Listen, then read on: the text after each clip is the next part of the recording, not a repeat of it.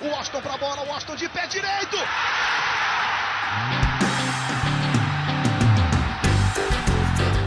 Está entrando no ar o podcast. Sabe de quem? Do Fluminense! Do Flusão, do tricolor das Laranjeiras. É o GE Fluminense.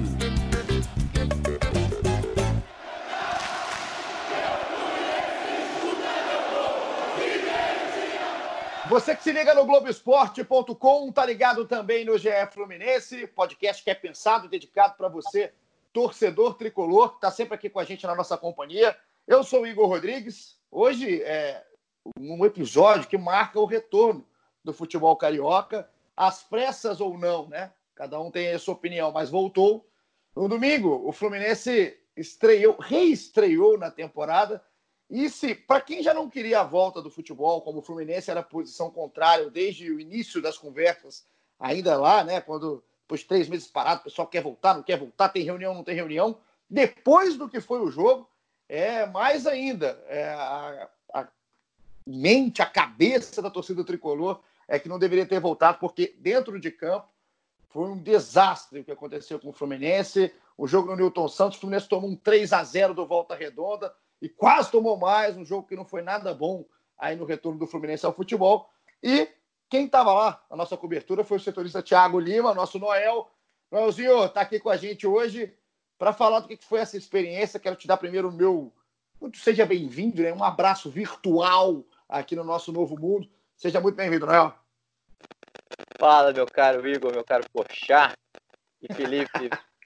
Tudo bem, meus caros? É, pois é, né? Quem, quem não queria a volta do futebol, a torcida do Fluminense, pelo que a gente, a gente concordava totalmente com esse posicionamento da diretoria e foi um jogo terrível, assim, né? É... Eu diria que. Corneta tá liberada? Corneta tá liberada? Tá liberadíssima, tá 100%. Ah, sempre tá, né? Eu adoro corneta. É, é, é, a gente vai ter muito que cornetar aí desse jogo, né? Eu vou, vou deixar você fazer as, as introduções aí, falar, Felipe, depois a gente começa a cornetar. É, vai respirando, Noel, vai dando um respiro aí para saber para onde vai a corneta inicial do nosso Thiago Lima, que estava lá no Newton Santos na, no domingo na cobertura. A gente vai falar até um pouco do que foi fora de campo, não só dentro de campo, é, o retorno ao futebol aí do Fluminense. E aqui com a gente também no Papo Setorino do Flu também, Felipe Siqueira, figurinha carimbada do nosso podcast, que hoje ele me ligou cedo, me acordou 7h15 da manhã, para falar: quero falar, quero falar, vou botar a boca no trombone. Então, Siqueira, tapete aqui, verde grená aberto para você, seja muito bem-vindo. Fala, Igor Rodrigues, nosso querido Polinho. Fala, Noel. Pois é, é essa derrota aí do Fluminense para o Volta Redonda, uma derrota acachapante, como Noel deixou até na, na análise dele ali. A gente tem muito o que falar, tanto do, do que aconteceu, do que antecedeu esse jogo, né, da, dessas polêmicas todas, e também dessa atuação muito, muito ruim do Fluminense. Um jogo é, que saiu ali do roteiro do Fluminense logo do início, mas mesmo assim não justifica a atuação muito abaixo da crítica, tanto tecnicamente dos jogadores quanto taticamente do time comandado pelo Odair Helman. A gente tem muito o que falar aí nesse podcast tudo errado, né, Siqueira? Você falou muito bem, tudo errado, é, o jogo, um lance específico, como a gente está falando aqui no caso é, do, do, da expulsão do Egídio, mas é muita coisa errada ao mesmo tempo que levaram esse 3 a 0 final aí a favor do Volta Redonda. Então você que está escutando no globoesporte.com.br podcast, está escutando também no Spotify, nos aplicativos de, pod, de podcast do seu celular, você pode se preparar, hein? você pode se preparar que hoje eu estou sentindo sangue nos olhos de Felipe Siqueira e Thiago Lima aqui nossa, na nossa pequena câmera que está se conectando. Um abraço aqui para o pessoal da edição, Maurício Mota, nosso mal mal, tá só escutando, fica escutando e editando aí do lado da nossa corneta, porque é o seguinte, cara, antes a gente ir para campo para falar do que foi mesmo o jogo em si do Fluminense do Odair nesse retorno, queria, Noel, que você colocasse para a gente um pouco do que foi o pré-jogo, que às vezes a gente fala, a gente trata o pré-jogo como algo tão legal, né? De movimentação de torcedor, já começa ali a aquecer o ambiente, entrar ali no gramado, né, lá dentro do estádio, fazer aquela foto panorâmica e tudo mais. Só que é um novo roteiro, um novo cenário de um campeonato que está sendo, obviamente, é, realizado às pressas, de uma maneira que a gente é, é, acha até um pouco absurda, e que o Fluminense, desde o início, foi contrário, como a gente já disse aqui de início. Mas como que funcionou a questão de protocolo, esses protocolos que eram colocados, impostos pela FED, pela Federação do Rio de Janeiro, e se tudo funcionou bem, se você viu movimentação no Newton Santos de torcedor, ali naquele, na, na entrada ali do ônibus, por, por exemplo, como é que foi o que teve de diferente aí nesse protocolo do que era o futebol que a gente estava acostumado para esse futebol que voltou? É um ambiente muito diferente, cara, muito diferente. Eu, eu cheguei lá no estádio por volta de cinco e pouca, cinco e pouca da tarde, eu já estava lá, é, ainda estava claro, e assim, movimento zero de torcida do lado de fora, mas muita gente que pratica exercício, né? Como tem também no Maracanã, é, o entorno do estádio, o entorno do Newton Santos, é um, local que as, as, pessoas correm, caminham, e muita gente também sem máscara, né? A gente repara isso. É... Então, é, é, ficou longe de ser um clima de jogo, tudo fechado também no entorno, né? Até os camelôs que, que, que costumam ter também em dia de jogo normal não tinha. É, não comeu sua empadinha, então, né, não? Aquela empadinha que você gosta ali na direita? Pois é, rapaz, tinha o, o, o, empadão. É empadão, é empadão, Empa... tem ali no tem ali no entorno do, do, do Engenhão, não tinha. Tá, tá tudo fechado. E, e, e, cara, até a chegada do ônibus foi algo meio escondido, assim, né? Porque eles queriam evitar aglomeração até mesmo da imprensa. Então, quando o Fluminense chegou, e aí ele, ele chegou pelo portão que normalmente é o dos visitantes, mesmo o Fluminense sendo o mandante desse jogo. É, mas eu cheguei lá a, a, a ir lá para fazer o registro, mas a própria assessoria do Fluminense não pedia para chegar perto, entendeu? Então a gente fez o registro de longe, evitar aglomeração. Então a gente não tem a palavra do jogador, né? Quando o jogador chega no estádio, sempre tem um jogador que normalmente parava para falar com a imprensa, isso a gente não tem mais. Aí forma uma fila de jogador para medir a, a temperatura. É, então, deve ser até entediante para o próprio jogador. Imagina 20, 22 jogadores descendo do ônibus, uma, uma fila enorme para aferir a, a, temperatura de cada um, sabe? É um, um bem estranho. E o, o, Fluminense até chegou cedo, chegou com uma hora e meia, como normalmente costuma fazer. O Volta Redonda chegou com menos de uma hora para o jogo, chegou já era umas 6 e 10, 6 e 15, quando o Volta Redonda chegou no estádio. Tem até essa questão, muito você fala que pelo protocolo tem que chegar uma hora antes, ou não. É, e até o, pelo, Volta Redonda... pelo vestiário, né, Noel? Fala, pelo que pede-se agora o protocolo, é que não fique todo mundo aglomerado dentro do vestiário, que faça os, aquele aquecimento fora, já no gramado. Então, é, é, a gente viu isso acontecer no jogo que voltou mesmo o campeonato, que foi Flamengo e Bangu. Os dois times chegaram muito mais perto da hora do jogo para fazer o, as suas atividades dentro de campo. E aí agora você fala também que o Volta Redonda principalmente fez a mesma coisa. E, e, e um negócio, e um, uma coisa que aconteceu também relacionada especificamente a esse jogo é que o Volta Redonda no, nos testes de Covid do dia, que todo clube tem que fazer no dia, né, o, o, o Volta Redonda teve três testados positivos, que foram afastados imediatamente, não foram relacionados para o jogo. Mas isso criou um clima de incerteza porque ficou assim, poxa, mas será que os jogadores que estavam treinando com esses caras não foram contaminados? Podem ter sido, mas eles testaram negativo no exame. Mas se eles testaram negativo no exame, se o vírus ainda está em processo de incubação deles, eles, será que eles não podem transmitir pro, pro, no jogo para outras pessoas? Então criou esse clima de incerteza. O Fluminense não sabia. A federação dizia que não, é, se testou negativo, não, vai, não pode transmitir. Mas como é uma doença nova, né? É um vírus novo que ninguém conhece. Ninguém tem a certeza de nada. Foi, foi até uma pergunta que, que eu mandei, porque o pós-jogo também não teve coletiva. É, a, a, assessoria de imprensa gravou, com, a assessoria de imprensa do Fluminense gravou com o Daí, até pediu para mandar algumas perguntas, para os jornalistas mandarem algumas perguntas.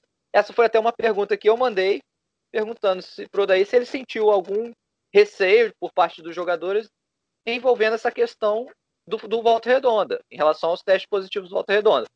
E é, é, essa pergunta a gente não, não teve a resposta porque ela não foi feita. É um procedimento também que a gente está. Foi o primeiro jogo, claro, a gente até começou a debater com a própria assessoria do Fluminense para os próximos jogos, uma maneira de fazer melhor essa, essa coletiva. Mas, enfim, foi um, um clima totalmente diferente que a gente vai ter que se acostumar aí para frente, né? Vai ter que se acostumar e, e, a questão do jogo, da incerteza do jogo, é um absurdo, né? É, é tudo muito novo. A gente sabe que até para a gente é novo para a gente falar contra, a favor de tudo, mas os infectados, né? Os três infectados que testaram positivo na, na delegação do Volta Redonda tiveram contato durante todo o processo de treinamento da, da equipe. Então, assim, é, leva a gente a perguntar se esses caras foram testados antes, estava dando negativo e agora deu negativo no dia do jogo, pode acontecer com mais gente. Então, é, é, se tiver contato com esses mesmos caras, então é tudo muito muito maluco da gente discutir e da gente estar tá pensando no retorno. Só que o que a gente fala, né? A gente está aqui para debater o que está acontecendo, o que é o fato. A gente, infelizmente, não pode ficar é, aqui só lamentando, porque quem resolve, quem dá a canetada, não somos eu, Noel e Felipe Siqueira. O jogo aconteceu, o Fluminense foi a campo, volta redonda, em meio a toda essa, essa esse, esse, esse, absurdo. Acho que não, eu não vejo outra palavra para colocar que não absurdo. Também foi a campo. E dentro de campo, eu queria já até colocar o Siqueira aqui na conversa, porque a gente falou muito, e você que está em casa, se não viu o jogo, procura no Globoesporte.com.br Fluminense, entra lá, busca os melhores momentos. Fala-se muito da expulsão do Egídio, que é talvez a, é, tão louco quanto a realização do jogo. O lance é tão louco quanto a realização do jogo. Porque o Egídio é expulso de forma maluca aos 16 minutos do primeiro tempo, numa voadora por trás, um lance feio, um lance imprudente e sem sentido. Só que o Fluminense já estava atrás do placar, né, Siqueira? O Fluminense já estava perdendo o jogo, uma falha do Moriel. Então, assim, as coisas já estavam dando errado antes dessa expulsão do Egídio. Pois é, é Paulinho Noel, antes de, de entrar nesse, na questão bola, campo bola, é bom sempre é, também reforçar essa, essa questão, né? É, essa volta do, do Carioca é uma volta totalmente apressada, uma volta sem necessidade nenhuma, é, independentemente de, de, questões clubísticas ali, de você torcer para Flamengo, Vasco, Fluminense, Botafogo. É, acho que tem que colocar uma coisa acima de, de dessas de questão de pa, paixão de torcida. É, os clubes, as ligas europeias demoraram muito mais do, do início da pandemia, do status de, de, de mortes por dia, de casos por dia para voltar ao futebol, é, do que o Brasil está voltando, do que o Rio, né, especificamente, porque em outros estados não está nem voltando o futebol. Só o tá Rio, né? E aí o Rio, numa situação em que a pandemia ainda não está controlada e está numa um viés ali, talvez de curva mais para baixo, mas ainda não muito incisiva, o Rio de Janeiro já está pensando em abrir, abrir para a torcida daqui a 10, 11 dias. É, então é uma questão, foi mostra muito como é que está o futebol do Rio de Janeiro, né? Como é que eles conseguem desvalorizar o próprio produto, que é o Campeonato Carioca. Uma discussão, foram semanas de discussões é, surreais, assim, de mudanças de data a cada hora. Foi, foi brincadeira, assim, de mau gosto. Acho que o Fluminense e o Botafogo tiveram uma posturas elogiáveis, né, fora de campo. É, a diretoria dos dois clubes conduziu bem essa questão. É, e essa decisão de voltar o Carioca, marcar uma reunião, votar para voltar em dois dias, foi bizarra. Foi bizarra. Era só ter uma questão ali de bom senso, de voltar. É, ah, quer voltar? Quer voltar logo? Então, beleza, marcou, voltou, volta daqui a duas semanas, que dá, todo, dá tempo de todo mundo se pre, é, preparar. Está colocando os atletas em risco, não só de ser contaminado, mas também de lesões acho que é, vale sempre deixar esse, esse, esse ponto, assim, reforçar Perfeito. essa questão.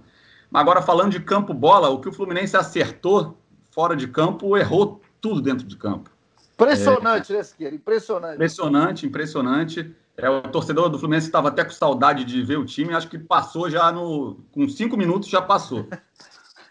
E, e, como você falou ali, o gol logo no início, a expulsão, o gol foi aos cinco minutos, e a expulsão do Egídio é, já complicam totalmente o jogo para o Fluminense, mas a gente tem que falar que a escalação do Odair ela já não ajudava. A escalação do Odair já não, já não ajudava o time do Fluminense. A novidade do Fluminense, claro, era a reestreia do Fred, né? O Fred, muito tempo inativo desde o ano passado, é, não saberia, sabíamos que ele dificilmente aguentaria o jogo inteiro. E, e o Ganso também no lugar do Nenê, né? O Nenê afastado porque teve Covid. Eram as duas novidades do time. E aí ele Ô, Siqueira, Deixa, deixa eu só aproveitar, já que você falou da escalação do Odair, deixa eu trazer qual foi a escalação para o pessoal em casa que às vezes não, não acompanhou o jogo, só viu o, o, um filme de terror nos melhores momentos. Então vou trazer o que o Odair colocou em campo, né? O Muriel no gol, Gilberto Nino, Matheus Ferraz e Egídio foi a linha de defesa, Hudson, Iago Felipe e o Ganso ali no meio-campo, e o ataque com o Evanilson, o Marcos Paulo e o Fred, esse time que entrou em campo. Lembrando que agora é, é, podem fazer cinco substituições em três períodos, mas esse foi o time, a escalação cornetada 1 de Felipe Siqueira aqui no nosso episódio. Ah, quando a gente viu que ele estava treinando esse time, né? Quando a gente começou a apurar que ele estava treinando esse time durante a semana, a gente já ficou assim curioso, né? Porque o Fred ele sempre funcionou muito bem com um atacante rápido do lado. O Wellington Nem em 2012, o Rafael Sobis também era um cara que com muita movimentação, muita intensidade. E o Marcos Paulo não é, não tem essa característica, é um jogador que ele até tem, tem disposição, é jovem, mas ele é um jogador mais cadenciado, mais habilidade. E o Evanilson também. O Evanilson, apesar de ter jogado na ponta durante boa parte da, da carreira dele na base, ele se destaca mesmo como centroavante. Então, não fazia muito sentido é, ter o Fred em campo e não ter opções de, de pontas rápidos. Além disso, também não faz sentido ter o Ganso e o Ganso não ter essas opções de pontas rápidos para o Ganso enfiar as bolas dele, que é, é, a, é, é, o que o Ganso faz de melhor. E o Ganso precisa desses deslocamentos, dessas, dessas movimentações rápidas para ele achar o espaço, achar o jogador é, infiltrando. E o Evanilson não tem muito essa característica, não teria essa característica que outros jogadores têm, nem o Marcos Paulo seria o Wellington Silva da vida, mas o Wellington Silva também não pôde ser relacionado porque teve contato né, com, com, gente que teve a Covid, ele não teve especificamente, mas teve contato.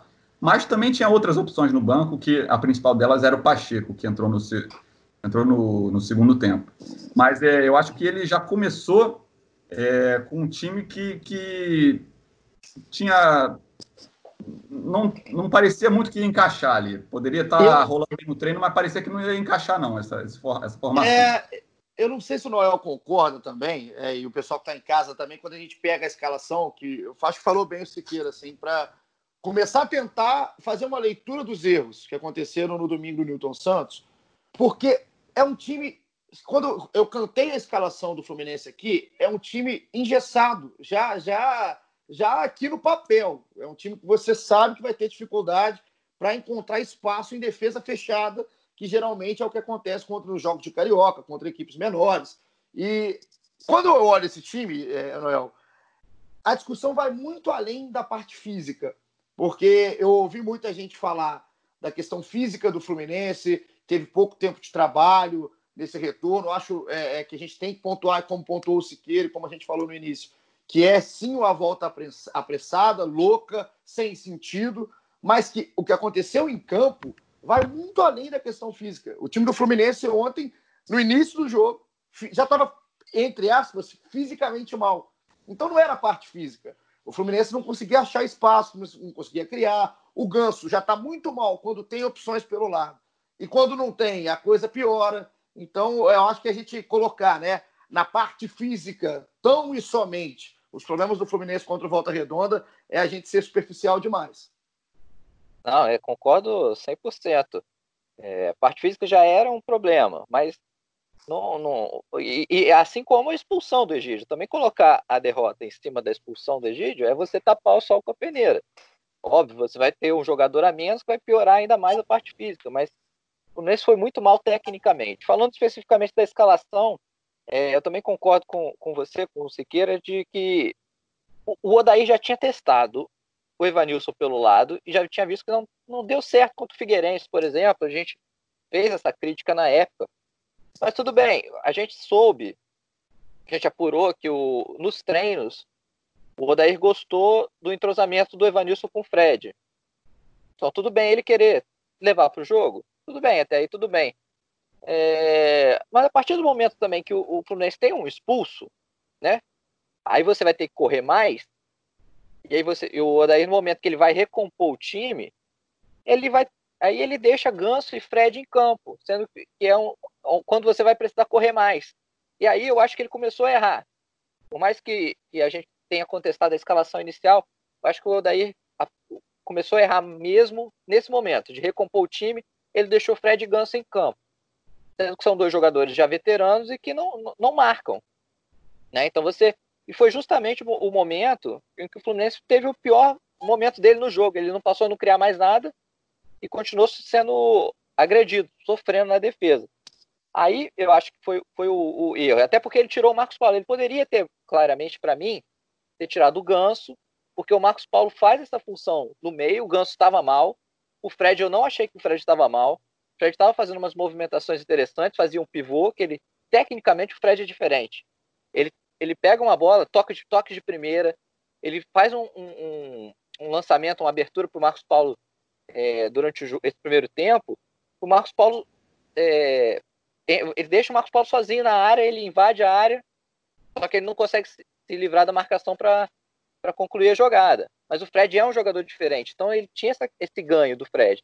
Eu, eu, no lugar do Odair, eu acho que eu teria feito isso. Eu teria tirado o Ganso, colocado o Marcos Paulo no meio, numa função que o Marcos Paulo faz e, e se sente confortável de fazer. Mas eu achei que ele quis dar um voto de confiança pro Ganso, sabe? Porque foi o primeiro jogo do Ganso como titular no ano e já ia tirar ele ali acabou correndo risco. E foi o, foi o pior momento ali do Fluminense no jogo. Aí acaba se me... ele tira. Se eu não me engano, ele, ele tirou o Marcos Paulo, Noel, colocou o Ourinho, não é isso? Isso, isso, isso para recompor a defesa. Colocou o Ourinho. E aí passou a jogar como uma dupla de ataque. Aí passou a ser Evanilson e Fred. Passou, perdeu o esquema de pontos, passou a ser Evanilson e Fred. Só que são dois jogadores de área, né? Dois jogadores finalizadores. E, e com o Ganso, o Ganso, como estava mal, a bola não estava chegando para eles. É, e, e, até assim, como ele tirou o Fred no intervalo, é, a gente acabou não. E, e, colocou o Pacheco, a gente acabou não vendo o Fred com um jogador de, rápido, né? Como o Siqueira falou, o Fred precisa desse jogador rápido, o Pacheco seria o ideal. Quando o Pacheco entrou, o Fred saiu. Então a gente nem, nem viu isso. Eu, eu, eu também não tiraria o Fred no intervalo. O Odair depois falou que combinou com o Fred dele jogar de 45 a 60 minutos. Né? Isso já tinham combinado porque o Fred não jogava uma partida oficial desde dezembro. É, mas o Fred não estava mal. Eu achei que o Fred poderia ter voltado. E, e, e pasmem, né? olha como é o destino. O, o, Caio Paulista, que entrou no lugar do Fred, perdeu aquele gol debaixo Rapaz. do travessão no minuto 15 para 16 se o Fred ganha esse tempinho a mais que estava co coordenado com o Kodaí, poderia ter sido ele ali. O Fred ali não perderia, não. É, tentando montar o quebra-cabeça para a gente tentar entender o que o Odair pensou ali durante o jogo.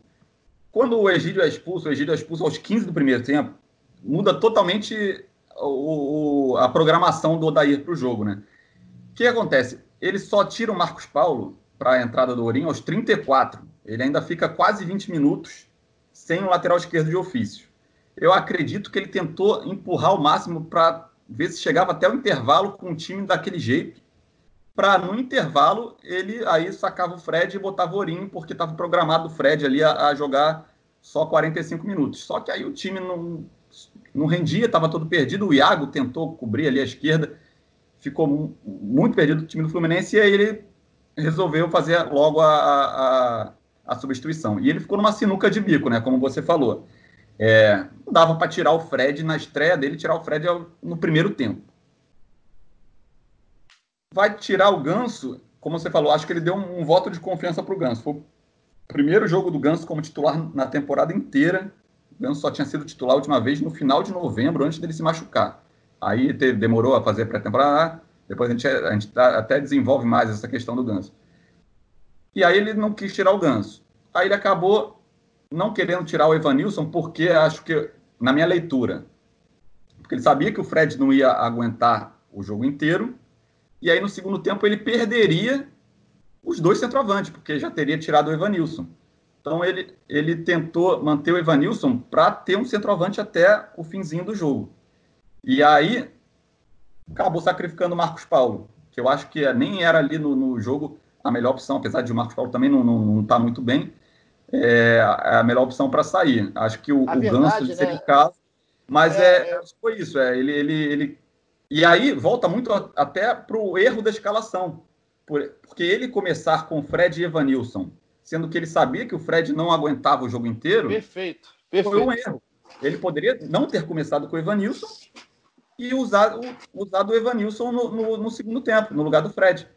Ele, ele errou na escalação e aí a expulsão ainda complicou mais ainda a situação dele.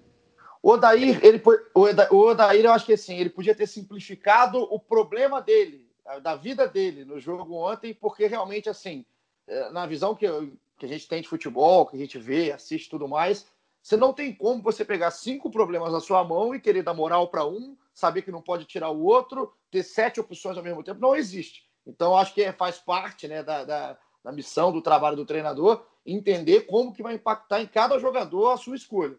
E talvez é, a escolha que fez, talvez não, com certeza a escolha que fez aí o Odair, e concordo com o Noel e com o Siqueira, que foi uma escolha para dar moral para o Ganso, para ver se o Ganso, é, em algum momento, o Ganso vai ter uma virada dentro do Fluminense.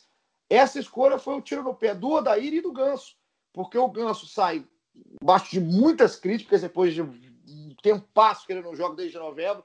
Ele apresenta um futebol completamente burocrático, até não só por culpa dele, mas por culpa do que foi o Fluminense dentro de campo. Um time muito parado, muito engessado, principalmente no primeiro tempo.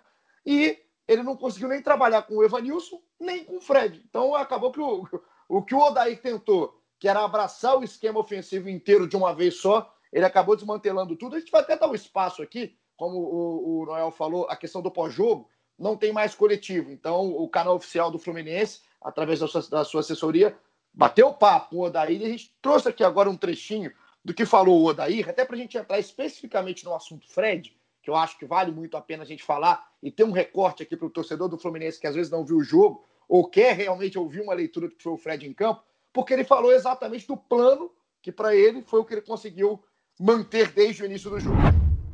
Você sai atrás, logo em seguida tem uma expulsão, isso dificulta ainda mais para que você possa manter o seu jogo, fazer o seu jogo de organização, né? E ir entrando aos poucos dentro do, dentro do próprio jogo com ritmo.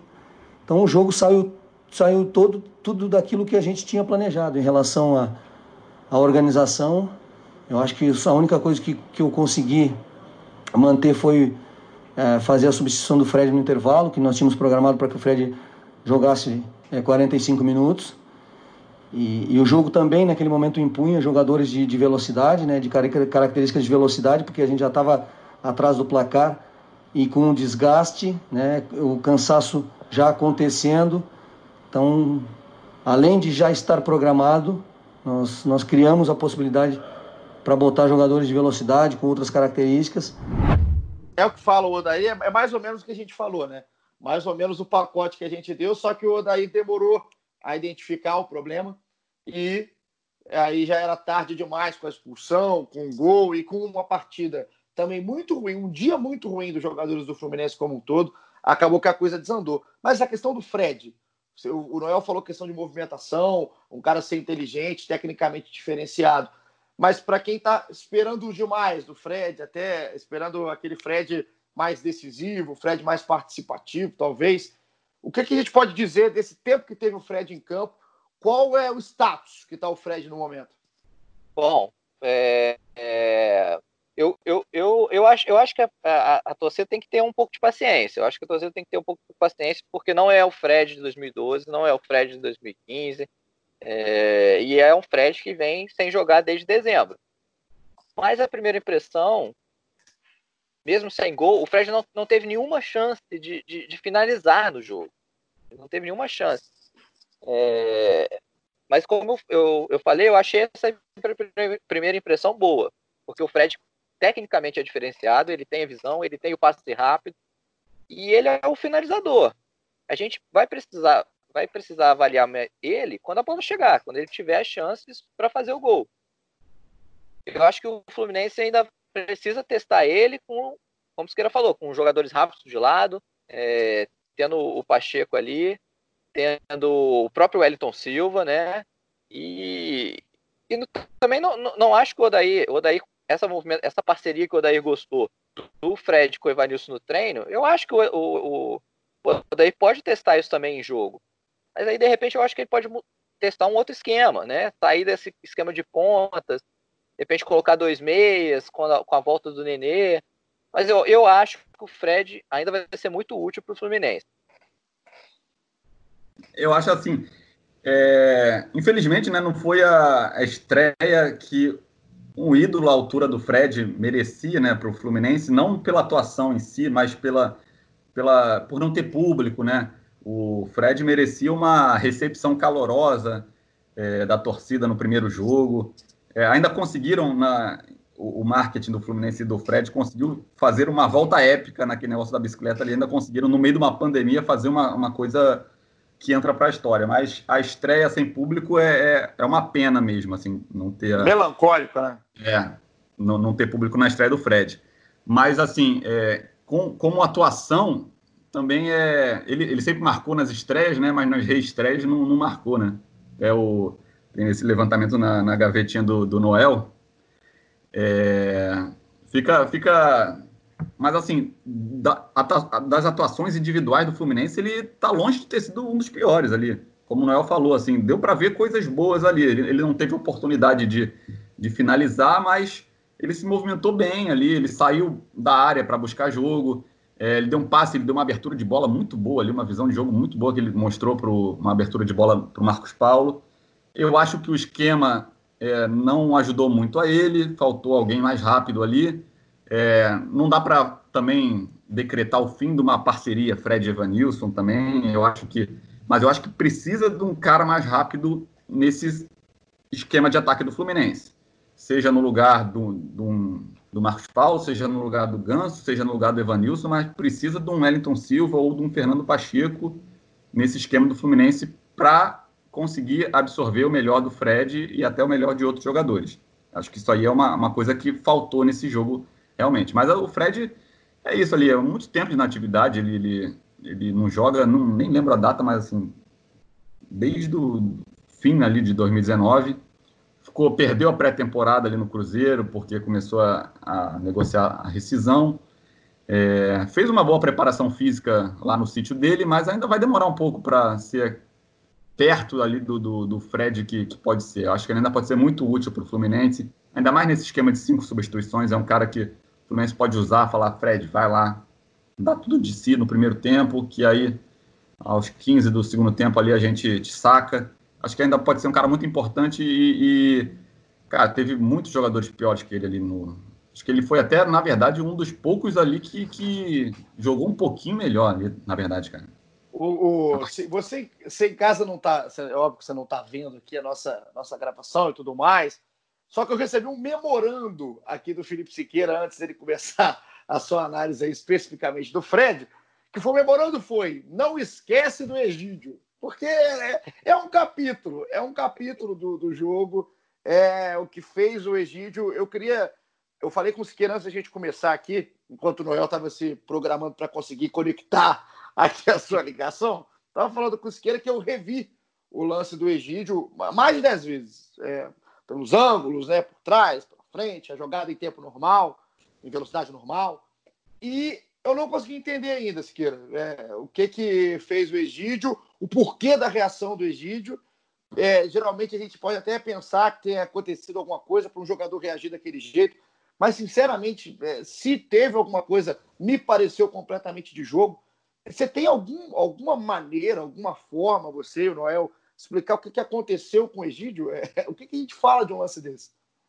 Cara, foi um lance totalmente inexplicável, assim, é, é uma entrada inexplicável, é a palavra que eu consigo encontrar, assim, porque aos 15 minutos do primeiro tempo, ele dar uma voadora, voadora não, uma tesoura no, na altura dos peitos ali do, do, do adversário, é imprudente, é, não tem não tem muito assim o que pensar. O que a gente pode, ele até ali fez algum gestual ali que não dá para entender, é, que poderia ter sido que ele tenha sofrido algum toque no rosto, alguma coisa do tipo, mas mesmo assim, não, não, aí eu vi o replay, não pareceu, não teve nenhuma cotovelada, teve o jogador do Volta Redonda tenta dar um, uma empurrada assim, mas nada que justificasse uma atitude ali da, daquele com aquela intensidade, né?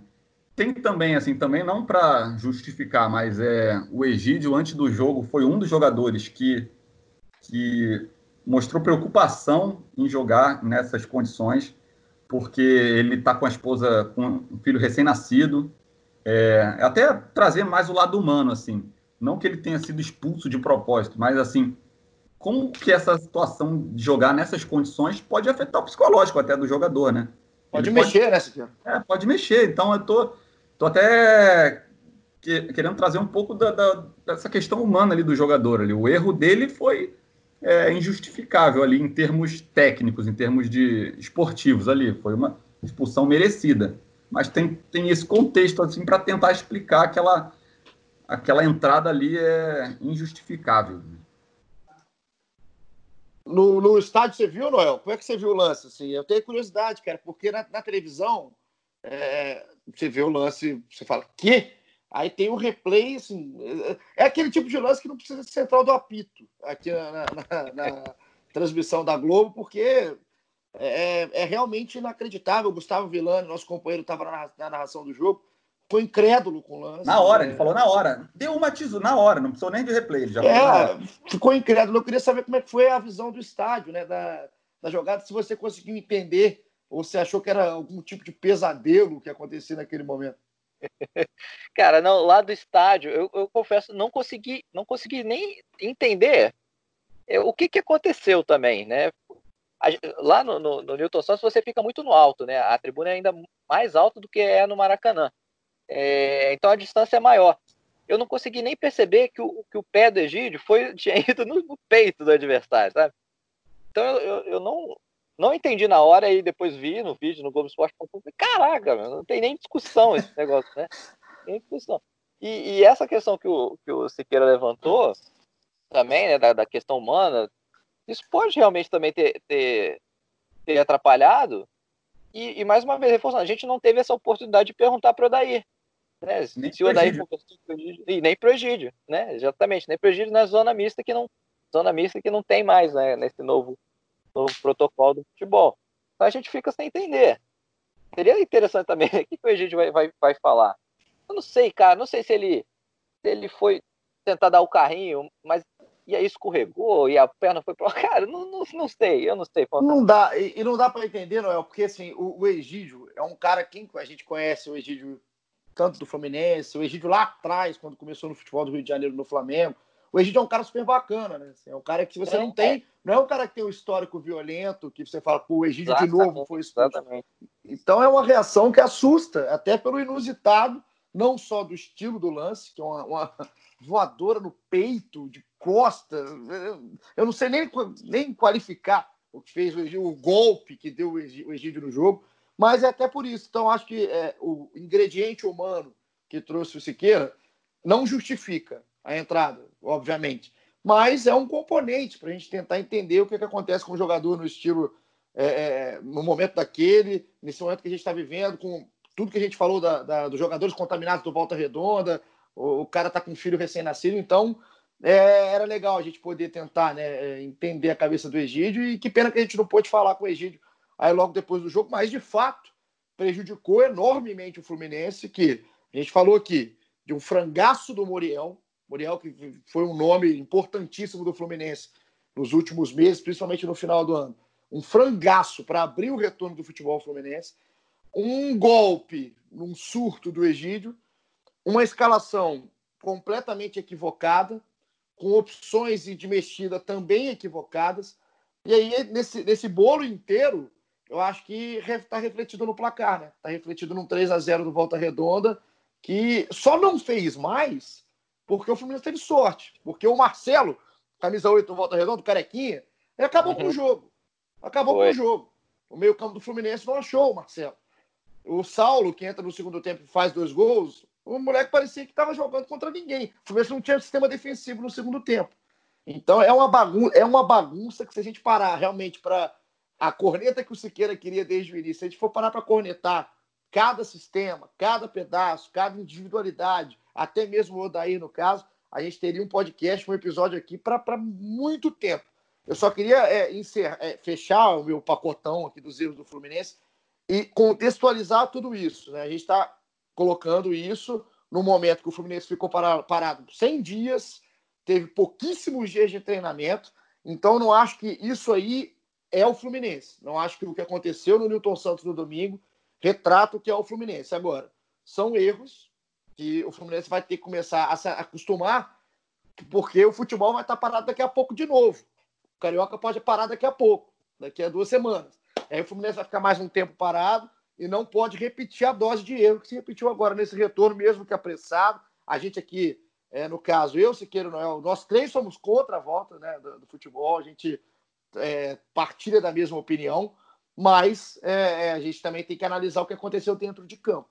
E dentro de campo, o Fluminense foi uma bagunça tamanha, também é a bagunça que acontece fora de campo na Federação do Rio de Janeiro.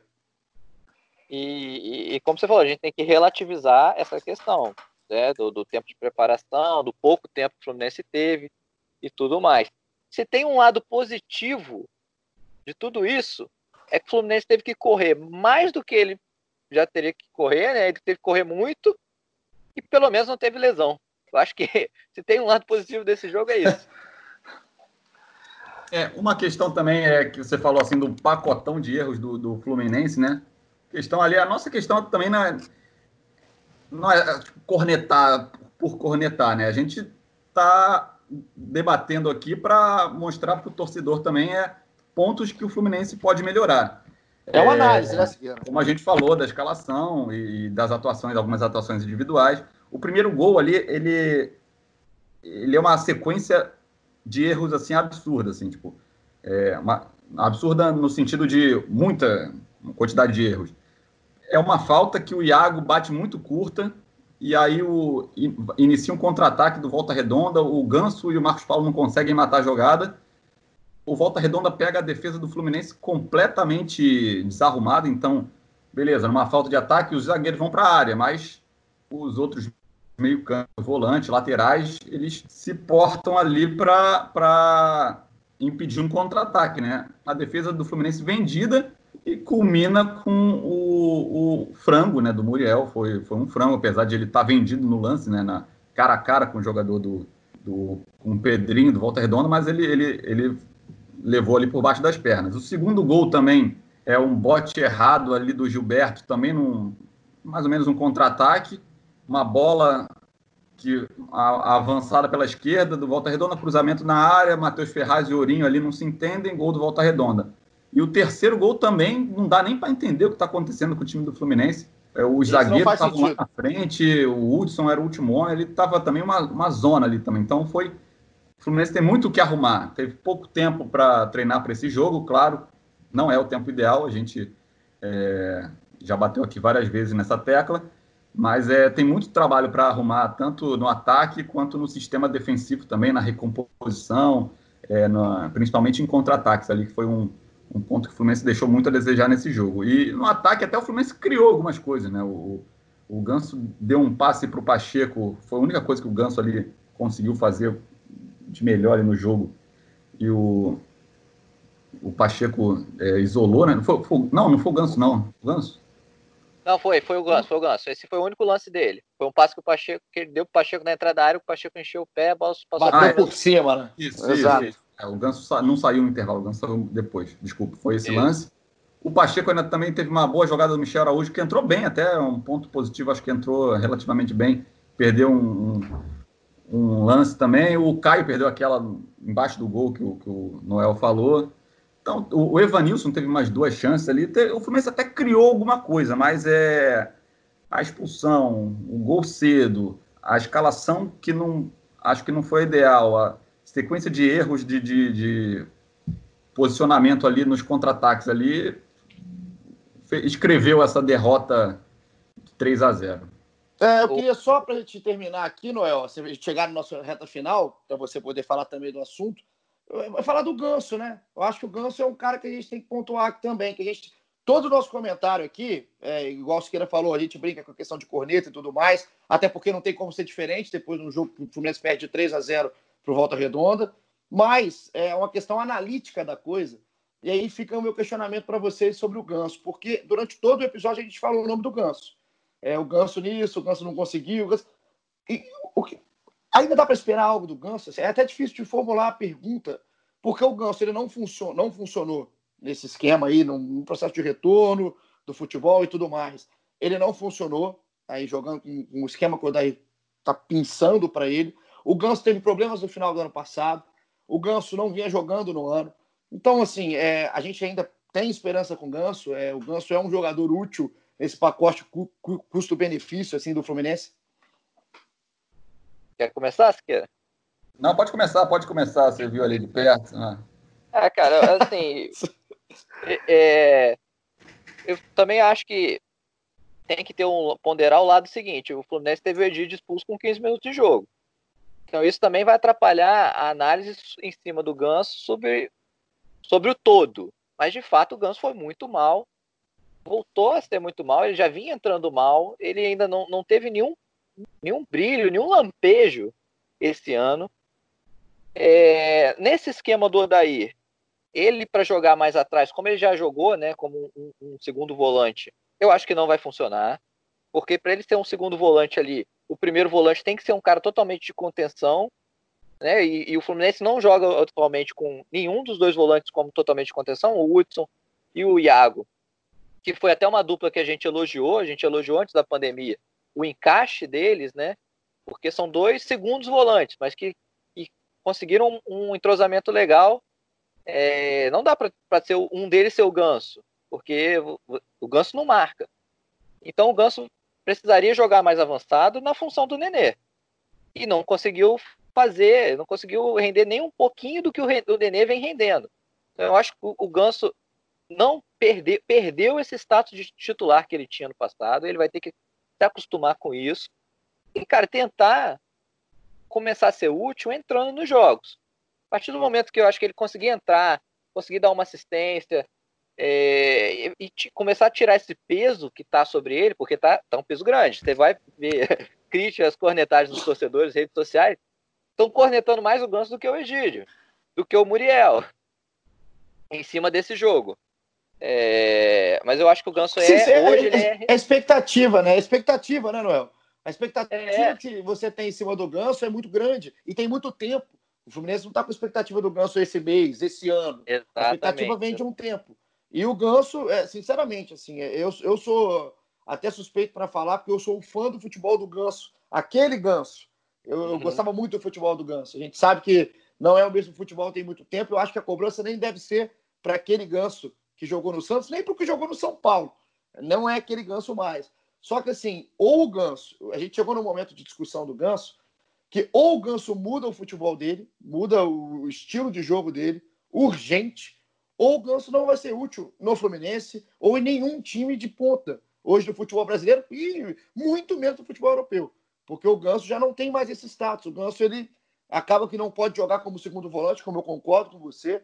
Acho que é, dificilmente ele vai encaixar nesse posicionamento, mas também é o cara que já não tem mais o passe genial, já não desmonta uma defesa com uma bola, já não pensa o jogo diferente dos outros o Ganso virou simplesmente um, um cara caro, um jogador caro, de alta expectativa e pouco retorno. Sim, sim. É, e, e, eu acho que o Ganso hoje é, é, o reserva do Nenê. Eu acho que isso é, é indiscutível. O Ganso acaba sendo muito criticado também por tudo que ali o que o Paulinho falou, né? A expectativa nele é sempre muito alta pela genialidade que ele, que ele demonstrou, principalmente no início de carreira, né?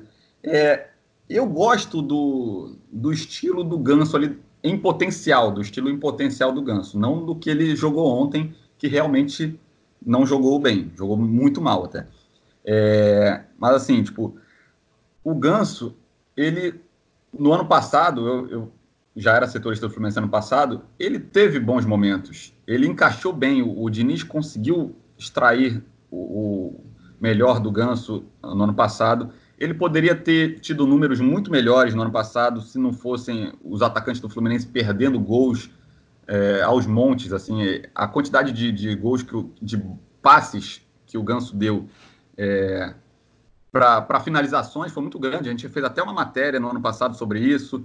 É, tem um vídeo, eu não lembro quem fez, desculpa aí não dar o crédito, mas também tem um vídeo, fizeram um compilado de passes para finalização que o, que o Ganso deu para outros jogadores e os jogadores perderam no ano passado. Então é o Ganso ainda tem, assim, até discorda do Paulinho nesse ponto. O Ganso ainda sabe dar esses passes. É, nesse jogo de ontem, ele não tinha para quem também dar esses passes, porque eram dois centroavantes, um centroavante jogando de ponta e o Marcos Paulo que não tem esse, essa explosão essa velocidade. E também ele não conseguiu, mesmo com essa limitação tática ali, ele não conseguiu fazer uma boa partida nem dentro dessa limitação. Ele foi abaixo ainda da, das limitações táticas ali do Fluminense. Ele, ele, ele não conseguiu dar muita continuidade, ele errou passes bobos, ele não conseguiu ter intensidade que ele, que ele precisaria ter para jogar naquela posição.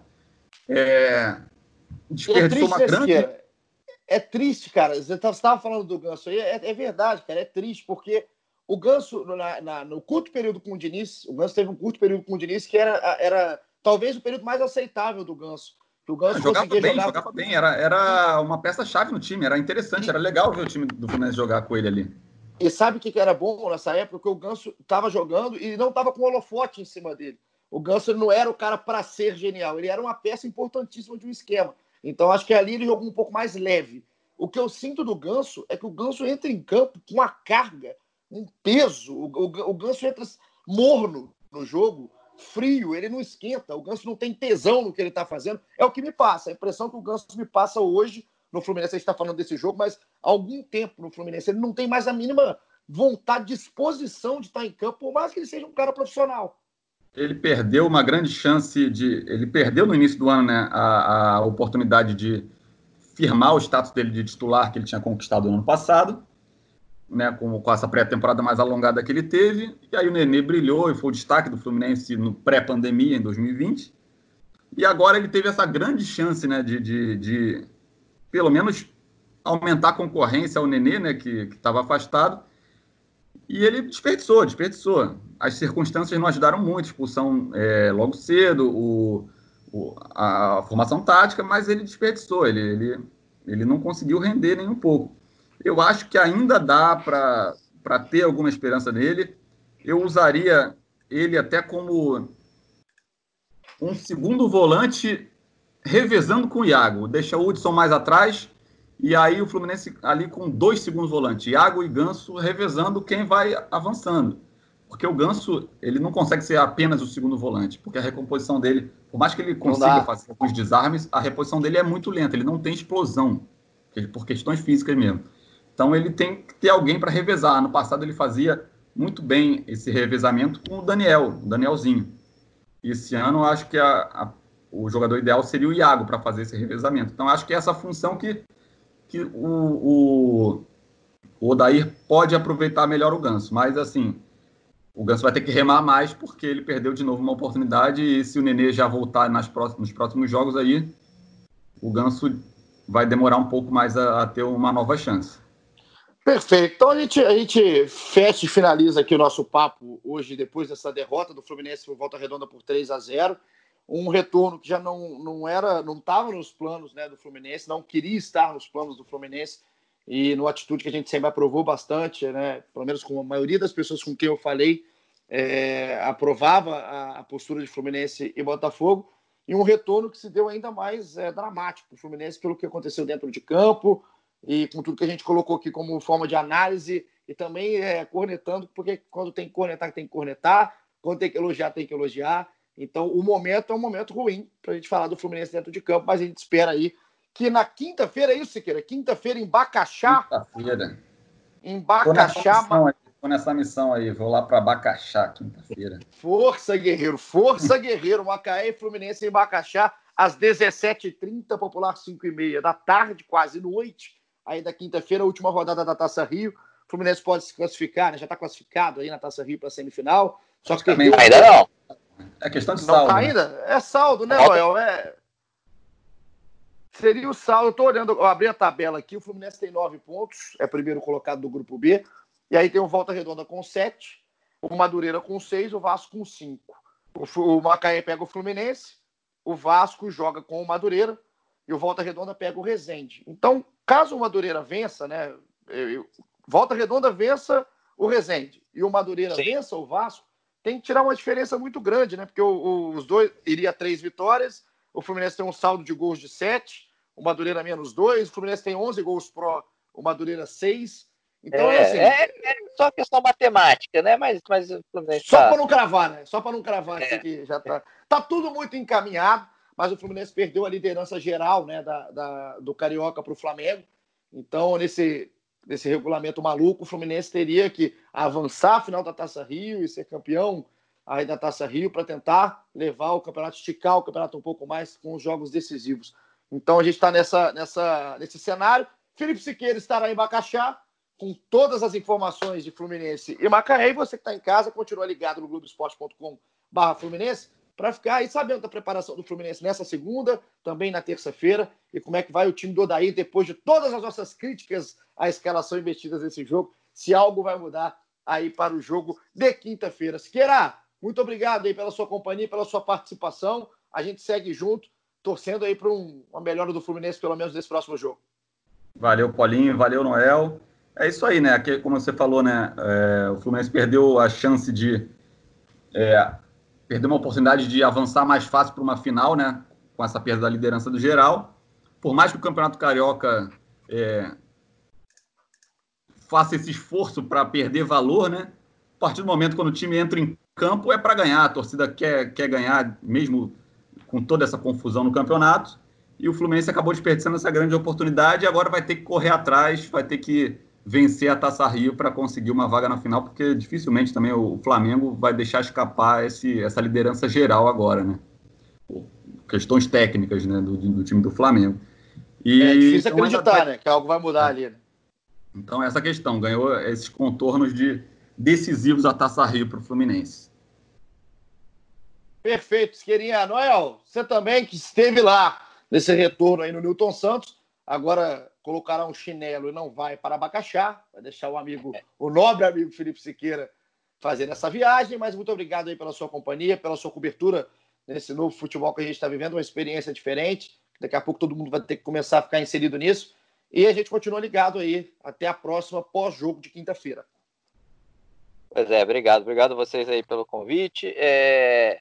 eu só lembrando que o Fluminense precisava, bastava o um empate, né? Bastava o um empate com volta redonda, o Fluminense ainda mantinha a primeira colocação geral e ia para a última rodada dependendo só dele para manter essa que é uma segunda chance, né? Seria um atalho que o Fluminense poderia pegar, é uma segunda chance e aí, como vocês falaram, eu também acho que o Fluminense perdeu. Dificilmente o Flamengo vai vai tropeçar diante do Boa Vista. É, agora é concentrar na Taça Rio.